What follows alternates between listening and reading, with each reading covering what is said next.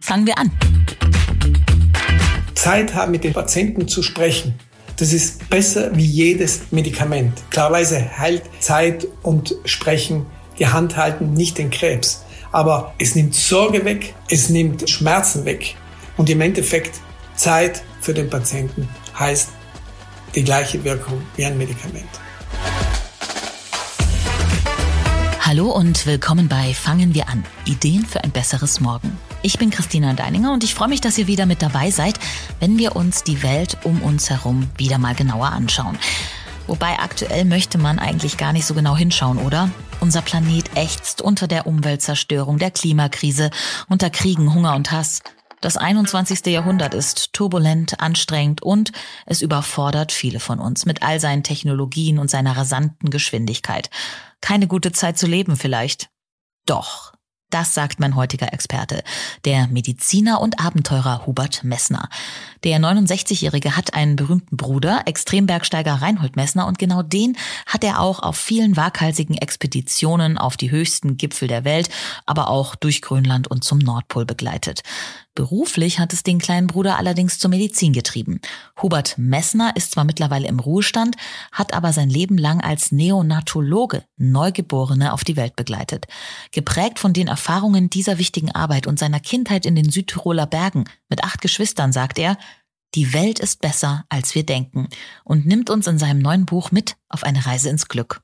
Wo das genau liegt und welche Herausforderungen uns noch hindern, die Welt als guten Ort wahrzunehmen, darüber sprechen wir jetzt. Herzlich willkommen, lieber Hubert Messner, bei Fangen wir an.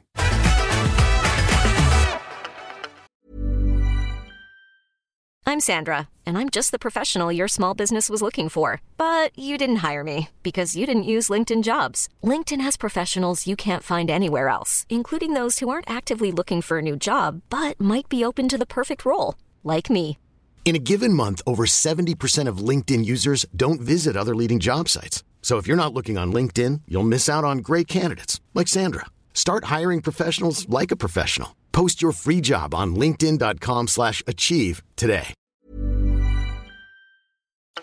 Herzlichen Dank für die Einladung. Die Welt ist besser als wir denken, Hubert. Das ist ein großer Satz. Hast du immer schon so gedacht oder Du wirst dieses Jahr 70. Hat sich dieser positiver Blick auf die Welt erst im Alter geformt? Nein, ich habe eigentlich immer schon gedacht. Schon als Kind war ich ein sehr positiv eingestellter Junge damals und auch später in meiner Studentenzeit war ich eigentlich immer ein sehr positiver Mensch, sehr optimistisch in die Zukunft geblickt und bin das heute noch klarweise im Alter mehr denn je. Meinst du denn, dass das was Individuelles ist oder kann diesen Optimismus jeder erlernen? Ich glaube, dass es grundsätzlich schon was Individuelles ist, aber ich glaube, dass jeder das lernen kann.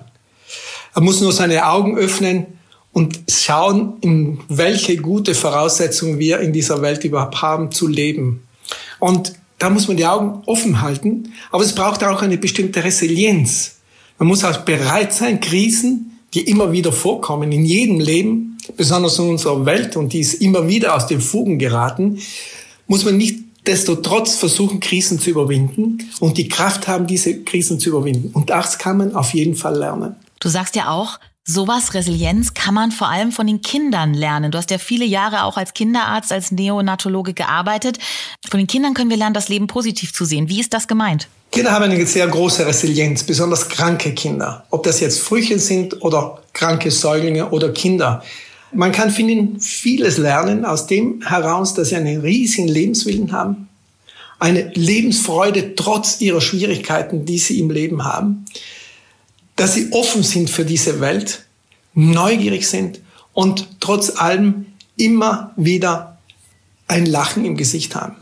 Jetzt hattest du eine, du beschreibst sie auch in deinen Büchern, sehr schöne Kindheit von außen betrachtet in den Südtiroler Bergen. Kann eine schlechte Kindheit vielleicht diesen Optimismus auch äh, beeinflussen? Tragen die Berge dazu bei, dass Kinder resilient werden, so wie du? Ich denke, Berge tragen grundsätzlich da, dazu bei, in dem Sinn, dass man durch die Berge demütig wird.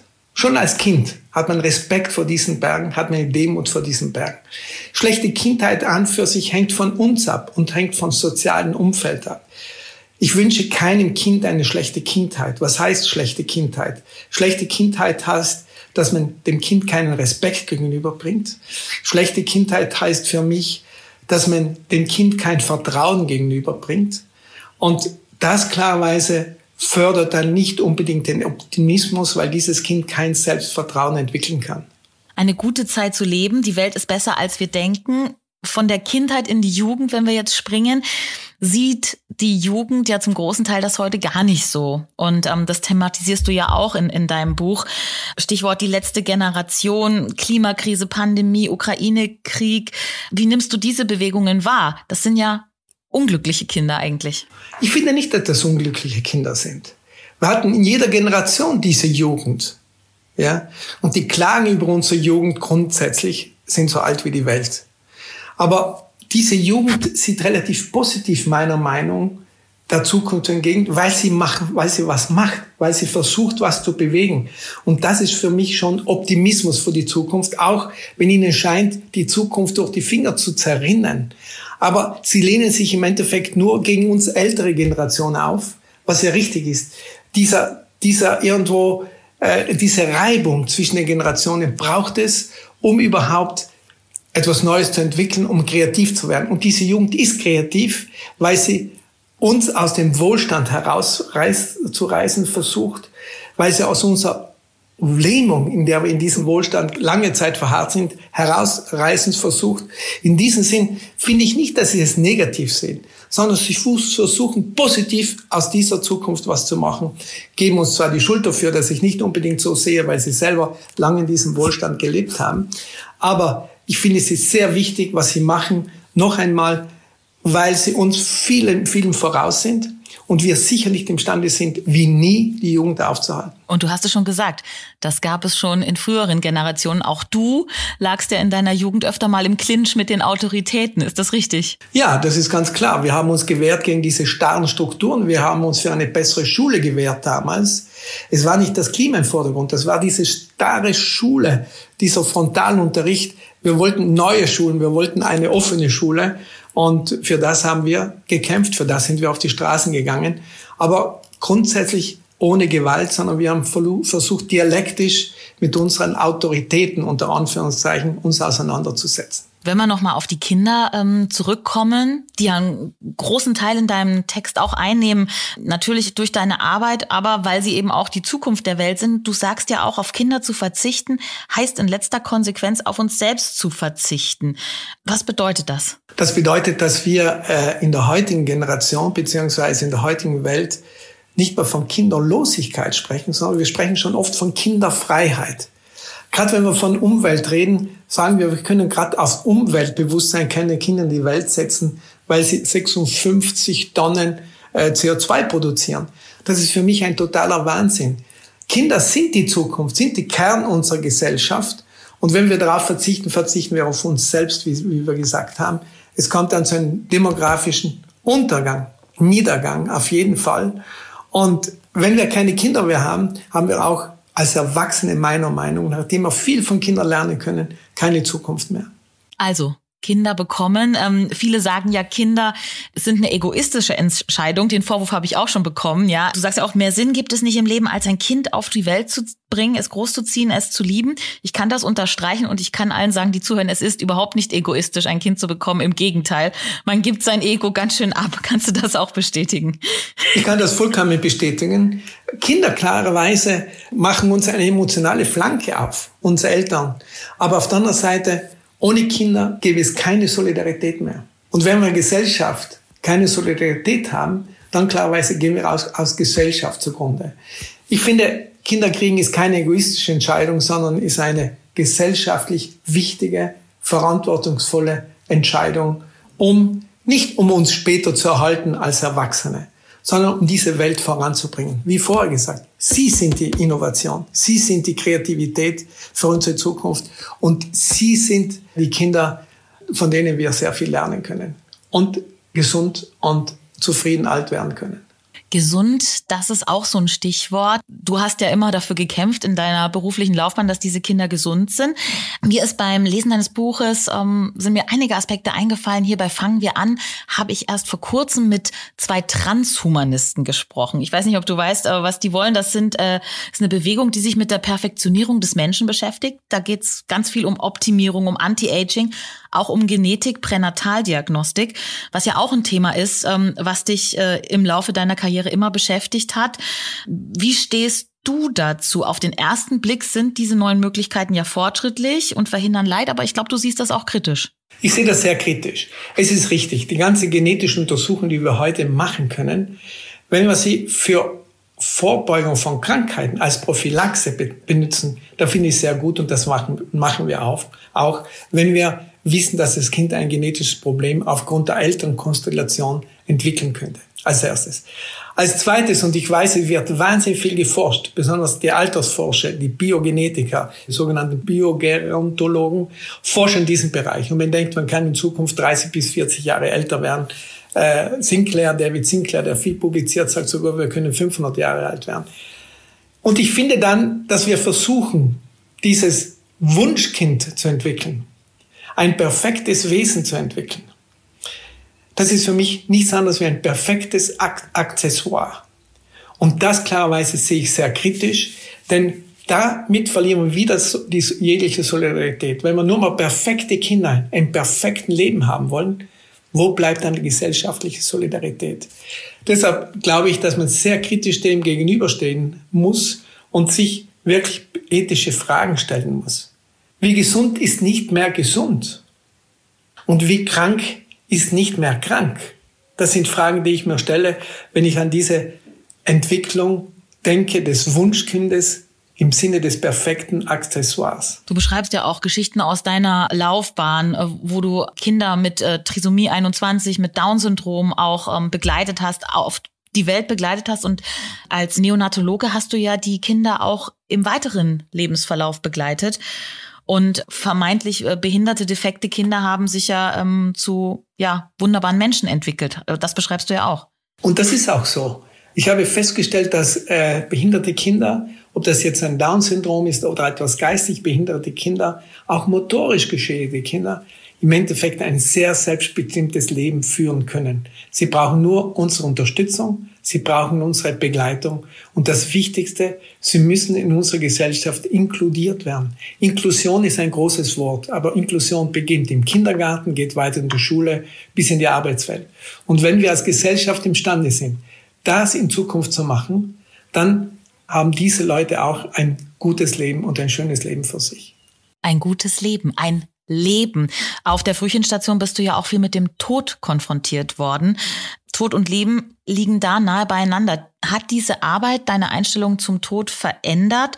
Du sagst ja auch, wir alle müssten diese Einstellung mal überdenken. Ja, das hat sicherlich äh, auch meine Einstellung zum Tod verändert. Und zwar insofern, dass ich im Laufe meiner Arbeit, aber auch im Laufe meines Lebens ein Verhältnis zum Tod entwickelt habe.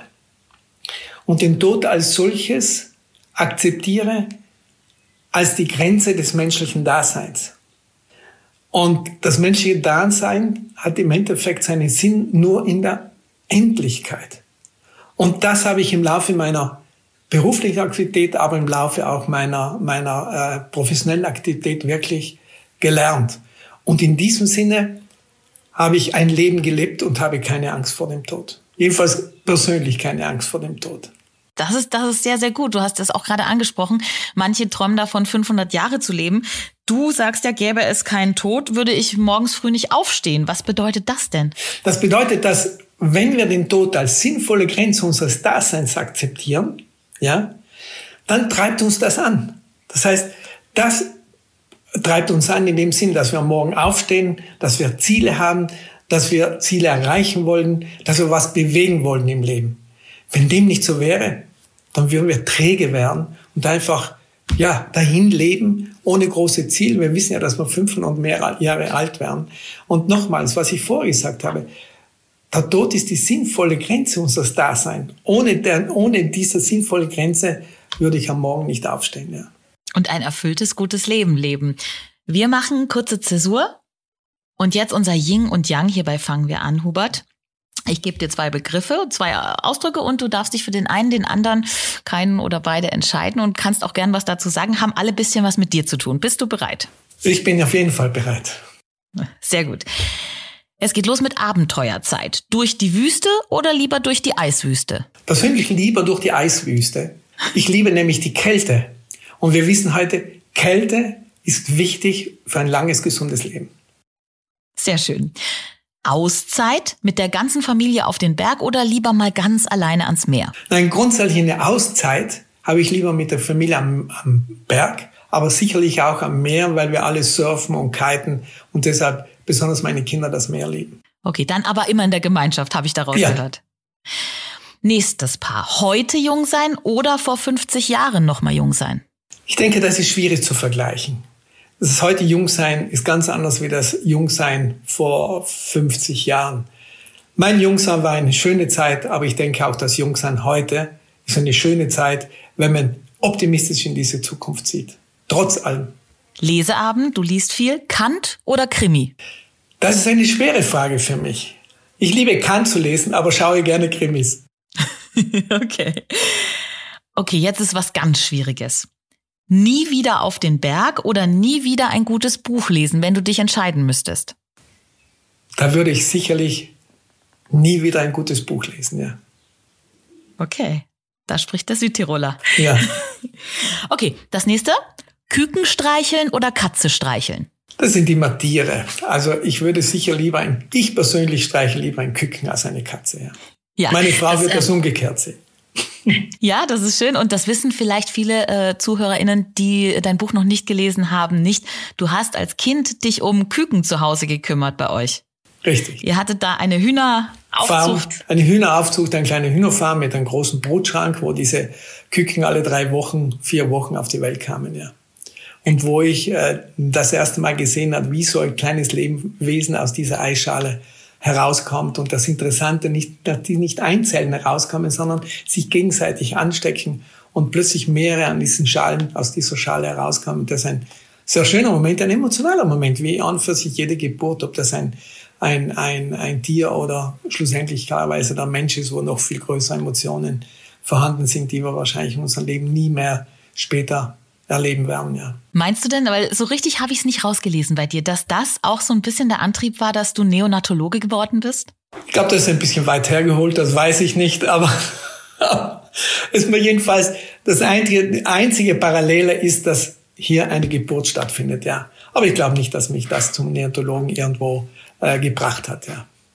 Aber ich finde das schon eine starke Parallele. Okay, ja. es geht weiter. ähm, ich glaube, ich weiß auch schon die Antwort. Lieber acht Geschwister oder im nächsten Leben lieber Einzelkind? Nein, lieber acht Geschwister, auf jeden Fall.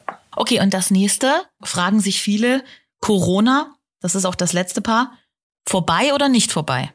Corona als Pandemie ist sicherlich vorbei, aber ist Infektion sicherlich nicht. Danke dir, dass du diese Yin- und Yang-Fragen beantwortet hast und bleiben beim Stichwort ähm, Covid und Corona, sind auch Thema deiner Geschichte.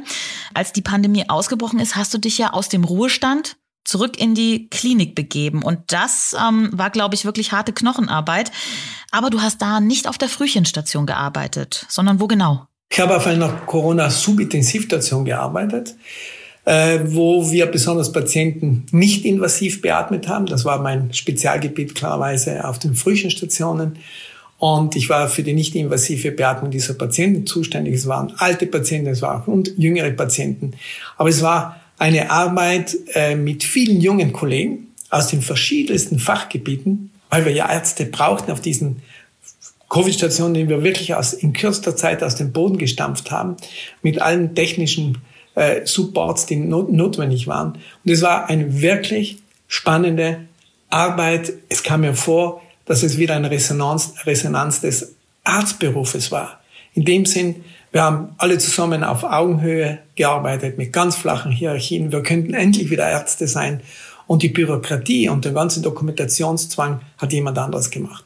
Deshalb, man konnte Zeit haben für unsere Patienten, bei den Patienten sitzen, klarweise auch bei den Patienten, die uns verstorben sind, sie in diesen Sterbeprozess, das für mich ein ganz wichtiger Prozess ist, zu begleiten. Aber das war eine ganz andere Arbeit, als du all die Jahre zuvor gemacht hast. Ähm, wie war das für dich? Es war gar nicht so eine ganz andere Arbeit. Das ist nämlich interessant. Mich haben viele gefragt, du, gefragt, du bist ja Neonatologe. Und plötzlich bist du jetzt in der Geriatrie tätig. Und ich habe festgestellt und immer geantwortet, es ist kein großer Unterschied zwischen einer neugeborenen Intensivstation und einer Covid-Intensivstation. Es sind dieselben Patienten dieselben Patienten, die Angst haben, dieselben Patienten, die unsicher sind, dieselben Patienten, die Sorgen haben um ihr Leben und dieselben Patienten, die Zeit brauchen und froh sind, wenn, sie, wenn du als Arzt für sie Zeit hast. Und sind auch so, es geht ja dort nur um die nicht-verbale Kommunikation. Wie es bei den Frühchen darum ging, ging es auch bei den Erwachsenen so. Und darin klarerweise hatte ich Erfahrung. Das ist sehr, sehr interessant. Du bist ja auch oder warst ein großer Verfechter, glaube ich, auch der Impfkampagne, des Impfens, bist dafür aber auch angefeindet worden. Ähm, wie beobachtest du denn aktuell diese Entwicklungen seit der Pandemie? Ich habe schon das Gefühl, dass sich die Fronten in unserer Welt, Stichwort sie ist schön, doch sehr verhärtet haben. Kommt die gute Welt seit der Pandemie ein bisschen mehr ins Wanken? Ich glaube, du sagst, wir haben die Chance, dass das eben nicht passiert eigentlich. Es ist richtig, es ist vollkommen richtig. Es, es kam zu einer Spaltung unserer Gesellschaft, besonders in dieser Pandemie. Gesellschaft, äh, die klarerweise jetzt, in der ich, oder besser gesagt, eine Gesellschaft, in der ich jetzt immer noch sehr viel Aggressivität finde. Ja, auf der einen Seite. Auf der anderen Seite wollen aber alle raus wieder, raus aus ihrem, aus dieser, aus dieser Zwangsjacke, die wir während der Pandemie hatten. Und das finde ich gut. Und das ist auch gut für diese Welt. Nur die ganzen Verschwörungstheorien sind leider Gottes über, über aufrechterhalten worden. Aufrechterhalten in dem Sinn, dass äh, bestimmte Gruppen von Leuten denken, dass sie die Wahrheit von Anfang an gepachtet haben und die Krankheit nicht die war, die, als die wir sie dargestellt haben. Und das finde ich immer noch traurig, dass darüber müssen wir jetzt reden, wir müssen wieder einen Weg zusammenfinden. Es braucht eine Analyse von diesem ganzen, von dieser ganzen Pandemie. Aber ich glaube, wir müssen uns irgendwo wieder finden und zusammen die Zukunft gestalten als Gesellschaft. Die Zukunft gestalten, ähm, sagst du ja auch, wenn wir jetzt schon beim Krankenhaus sind, du hast es vorhin schon angesprochen, die Zeit, die ihr hattet, äh, fernab der Bürokratie, die ja oft das äh, Verhältnis Arzt-Patient sehr stört, ähm, sagst ja auch, wir müssen weg von den Arztmaschinen. Unser Krankenhaussystem braucht Veränderungen. Du hast ja auch in anderen Ländern Systeme kennengelernt. Wie sieht denn da das ideale Krankenhaus aus in deiner? Das ideale Krankenhaus sieht für mich so aus, dass wir dort nur Patienten betreuen, die wirklich akute Krankheiten haben die also intensivmedizinisch behandelt werden müssen. Ansonsten müssen wir das Krankenhaus öffnen, denn unter Kranken wird man nur noch kränker. Also das Krankenhaus darf nicht, wie, wie es häufig ist, auf der grünen Wiese irgendwo außerhalb der Stadt sein, sondern muss in der Stadt sein. Und jeder Mensch muss Zugang zu diesem Krankenhaus haben, besonders zu den Infrastrukturen, sprich Restaurants, Bars, Friseurlagen, die wir im Krankenhaus brauchen, Kitas, damit wir auch neue Arbeitsmodelle für unsere Pflegerinnen und Pfleger für unsere jungen Ärzte haben, Wohnungsmöglichkeiten und so weiter und so weiter. Aber grundsätzlich müssen wir unsere Ärzte von den Arbeit, von der Arbeit äh, befreien. Das heißt von Bürokratie, von Dokumentationszwang, damit wir wieder mehr Zeit für unsere Ärzte haben. Und unser Krankenhauswesen wird nur überleben, wenn wir wieder mehr Zeit oder die Verwaltung, das Gesundheitswesen uns mehr Zeit für unsere Patienten gibt uns und nicht äh, mit eine, in eine Zeitmaschine schickt, an der einfach Patienten abzuarbeiten sind. Das ist auch, entspricht nicht der Würde einen Patienten gegenüber, der für mich ein selbstbestimmtes Wesen ist, mit dem ich würdevoll und respektvoll umgehen muss. Dazu brauche ich Zeit. Ja, und je mehr wir für diese Zeit kämpfen, denke ich, wird es die hoffentlich auch geben. Denn die Zeit schafft ja dann wieder Gesundheit mehr. Ne? Das ist, glaube ich, das, was die meisten Menschen gar nicht sehen. Dass, wenn man sich die Zeit nimmt, ja nicht noch eine lange Schlange entsteht, sondern im Gegenteil, die wird eigentlich kürzer im Endeffekt, die Schlange. Das ist ganz richtig, nämlich Zeit. Das heißt, Zeit haben, mit den Patienten zu sprechen. Das ist besser wie jedes Medikament. Klarweise heilt Zeit und Sprechen, die Hand halten, nicht den Krebs. Aber es nimmt Sorge weg, es nimmt, es nimmt Schmerzen weg. Und im Endeffekt verdient das Gesundheitssystem an dem, beziehungsweise spart Gesundheitssystem, weil noch einmal Zeit für den Patienten heißt die gleiche Wirkung wie ein Medikament. für dich in deinem Leben. Du hast dir auch Zeit genommen, vor allem, da müssen wir jetzt natürlich auch noch kurz drauf zu sprechen kommen, für Abenteuer. Wie wichtig ist das Abenteuer in deinem Leben?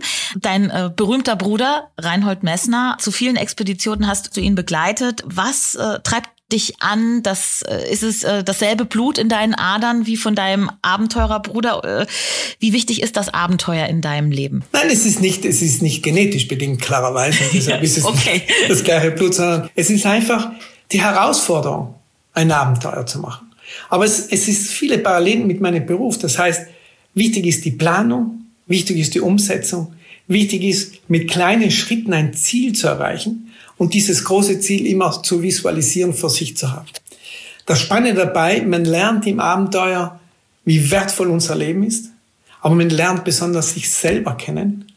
Man hat sehr viele Begegnungen, die man äh, im Laufe eines Abenteuers hat.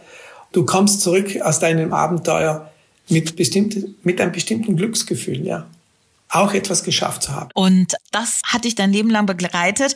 Hat dir vielleicht auch diesen, diesen, wenn du sagst, die Glücksgefühle, diesen, diese positive Einstellung auch mit beschert? Ähm, ich habe mir allerdings manchmal frage ich mich so, hm, ja, ich bin auch sehr privilegiert, kann mir auch Abenteuer erlauben, aber was sagen wir einer alleinerziehenden Mutter mit Minijob, die vielleicht in Berlin-Marzahn in, weiß ich nicht, 30. Stock im Hochhaus sitzt? Wo holt die sich ihr Abenteuer und ihr gutes Leben? Das ist eine sehr gute Frage. Aber Abenteuer, das sehe ich jetzt auch nicht in den großen Reisen. Ja, sicher habe ich große Reisen gemacht und das waren wirklich Abenteuer. Aber das Abenteuer bedeutet für mich im Endeffekt nur Begegnung. Und Begegnung mit, mit Fremden, offen dem Fremden gegenüber zu sein. Abenteuer liegt vollkommen im Kleinen. Abenteuer liegt in dir selber im Endeffekt. Und wie es richtigerweise, das ist das große Problem. Wir bekommen heute alle Abenteuer über Instagram, über Facebook, über TikTok, kommen die schönsten Bilder der Welt. Jeder Quadratzentimeter Welt in unser Wohnzimmer wird, kann gestreamt werden. Das sind nur subjektive Erlebnisse. Ja? Und aus dieser virtuellen Welt. Aber in der realen Welt ist das Abenteuer in dir selber. Suche es in Bewegung mit Leuten. Und dann erlebst du sicher Abenteuer. Auch die Frau aus dem 30. Stockwerk, alleinerziehend, mit Schwierigkeiten überhaupt über ökonomische Runden zu kommen.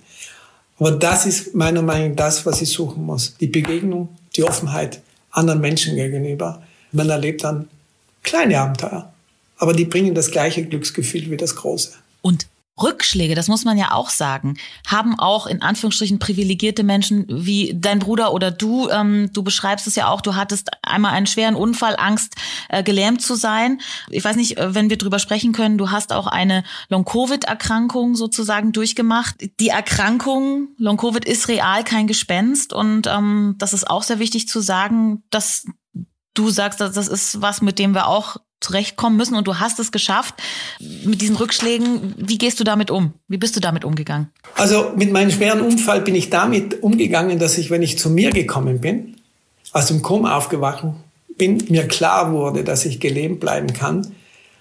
Wirklich, mein erster Gedanke war, ich lebe im zweiten Stock und habe keinen Aufzug. Wie schaffe ich das? Aber das ist meine Grundhaltung. Ich habe sofort an eine Lösung gedacht und mich nicht jetzt in dieser Krankheit als Opfer gefühlt, sondern eine Lösung gedacht. Das habe ich von Kind an. Das gleiche war der Long Covid. Long Covid ist eine lange, war eine sehr lange Geschichte, ging über fünfeinhalb Monate. Und das Schwere daran war immer das, was, dass du nicht weißt, wann das wirklich aufhört. Aber nichtsdestotrotz habe ich versucht, meinen Tag zu strukturieren, mich nicht als Opfer zu fühlen, sondern jeden Tag bin ich rausgegangen, habe versucht, bisschen diese, diese 300, 400 Meter, die ich geschafft habe, zu gehen. Und äh, war positiv den ganzen. gesagt, früher oder später schaffe ich nicht mal 300 Meter, sondern 600 Meter. Und so war es dann auch. Also wichtig für mich ist nur in diesem Sinne, eben, da kommt der Optimismus heraus, den ich immer hatte. Aber wichtig ist, an Lösungen zu denken und nicht sich als Opfer zu fühlen. Ja, ich denke, das kann auch äh, Menschen inspirieren, weil viele sagen, ja, der hat gut reden. Ich bin aber das Opfer. Einfach mal ausprobieren wahrscheinlich, ne? Einfach mal ausprobieren, dass das Glas mal halb voll ist. Ich glaube, das ist ein echt ein guter Trick.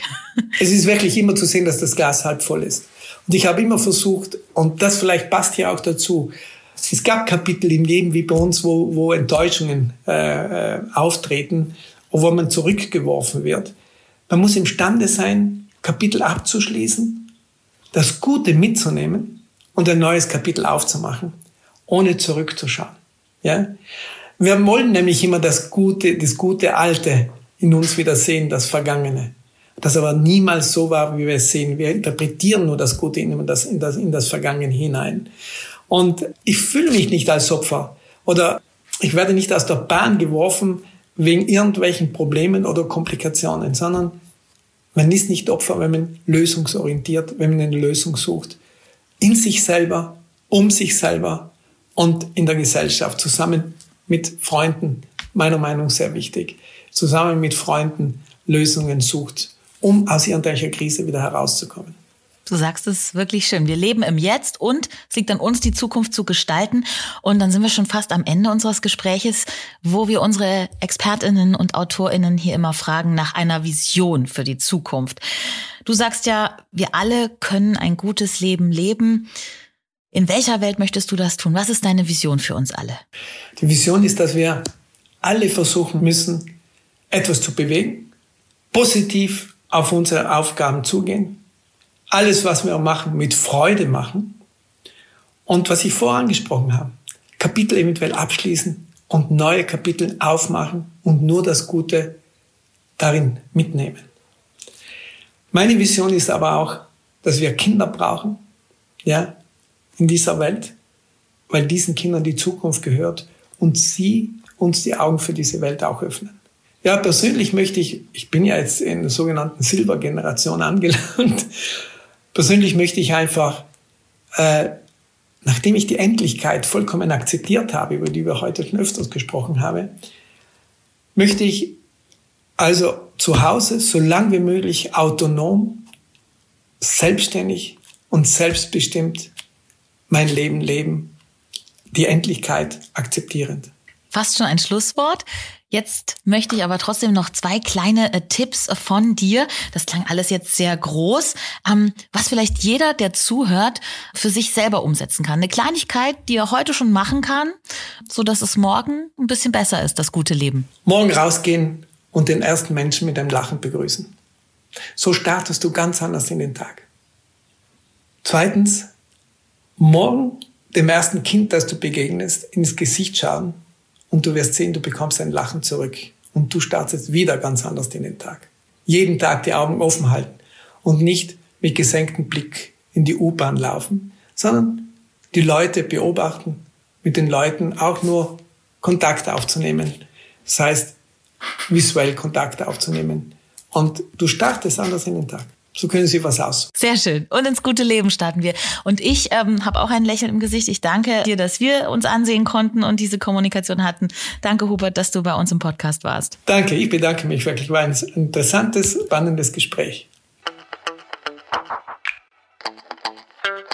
Das war Fangen wir an. Ideen für ein besseres Morgen.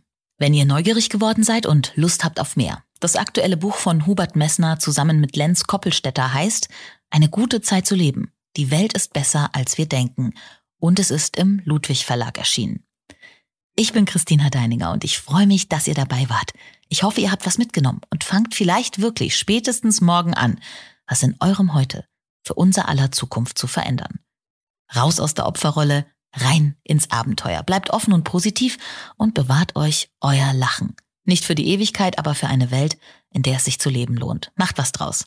Wir freuen uns über eure Rückmeldung. Am meisten natürlich über eine Bewertung auf der Podcast-Plattform eurer Wahl oder per Mail an podcast@penguinrandomhouse.de. Ja, und jetzt einfach abonnieren und keine Folge mehr verpassen. Fangen wir an.